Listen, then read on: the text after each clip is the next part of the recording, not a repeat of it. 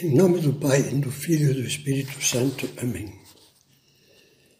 Terceira meditação da série Deus no Dia a Dia. Como em todas as meditações desta série, nós começamos com um ponto de luz que nos oriente, umas palavras de São José Maria. Ele escreveu em Caminho, no número 12, obstáculos às vezes existem, mas em algumas ocasiões és tu que os inventas por comodismo ou por covardia. Cresce perante os obstáculos. A graça do Senhor não te há de faltar. Vamos meditar sobre os deveres difíceis.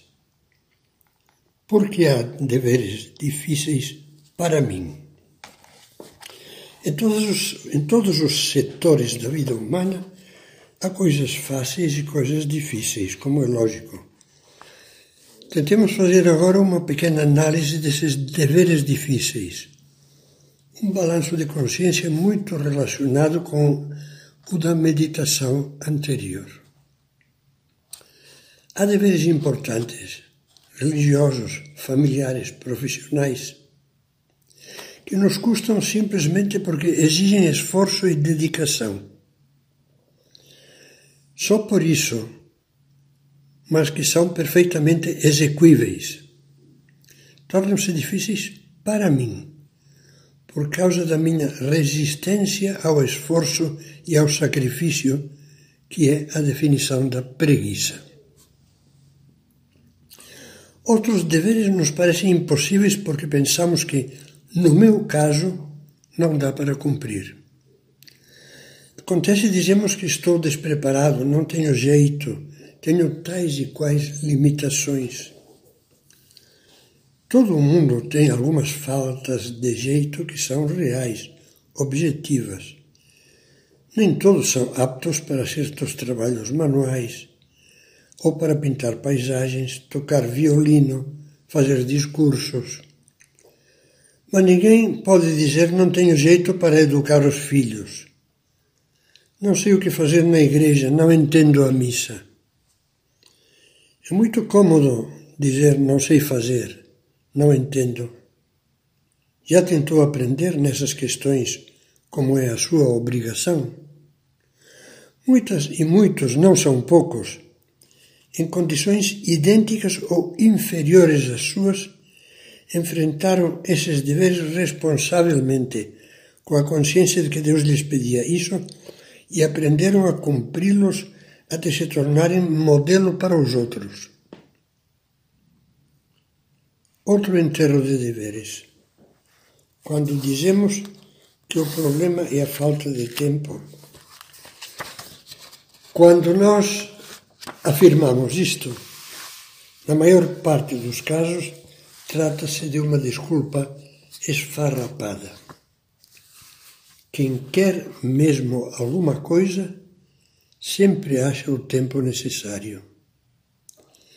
Não será que na realidade nos falta amor ao dever, porque nos falta amor a Deus e amor aos outros?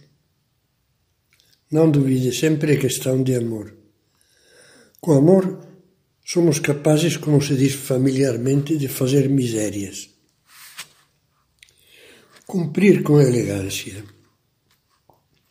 Quando a consciência nos queima pelas nossas omissões no dever, podemos cair em outra cilada. A tentação de fazer alguma coisa, qualquer coisa, pouca e mal feita, só para poder dizer já fiz. E assim, mais uma vez, tranquilizar a consciência. Como se Deus fosse cego ou distraído. Para Ele é transparente o fundo do teu coração, do meu coração, das nossas intenções. Você acha que Deus pode ser enganado? Dessa maneira, com essas desculpas, não é possível santificar a vida cotidiana. E pensar que alguns têm a desfaçatez de achar que isso prova que o cristão comum não pode ser santo, Isso só prova a ignorância e a mesquinhez de quem pensa assim. Vem-me ao pensamento uma expressão da matemática que eu, ignorante como sou na questão, acho engraçada. Bons amigos meus que são ótimos matemáticos contam que já se achou uma solução para o problema do teorema de Fermat. Não sei em que consiste, só sei que é difícil.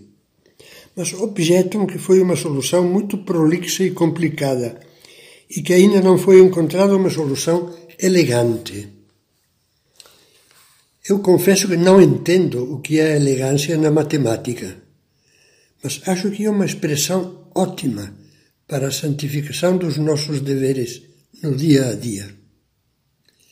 Quero dizer com isso mais uma vez que não basta cumprir por bater o ponto, como acontece com quem vai à missa como um poste. Ou cumprimos o dever com amor, com interesse, com elegância, do melhor modo possível, ou nos enganamos a nós mesmos, sem reparar que não podemos enganar a Deus. Pode ajudá-lo, pode ajudá-la, meditar sobre o exemplo da Sagrada Família de Nazaré. Nela não faltaram deveres difíceis, pois quase tudo tinha que ser feito em casa, no braço. Tecer a roupa, moer o trigo e a cevada, carregar água da fonte e lenha, preparar utensílios e ferramentas, ferramentas na oficina de José, construir o pequeno forno de chão, etc mas com certeza o amor que Jesus, Maria e José colocavam nesses deveres os tornava muitíssimo belos, alegres e elegantes.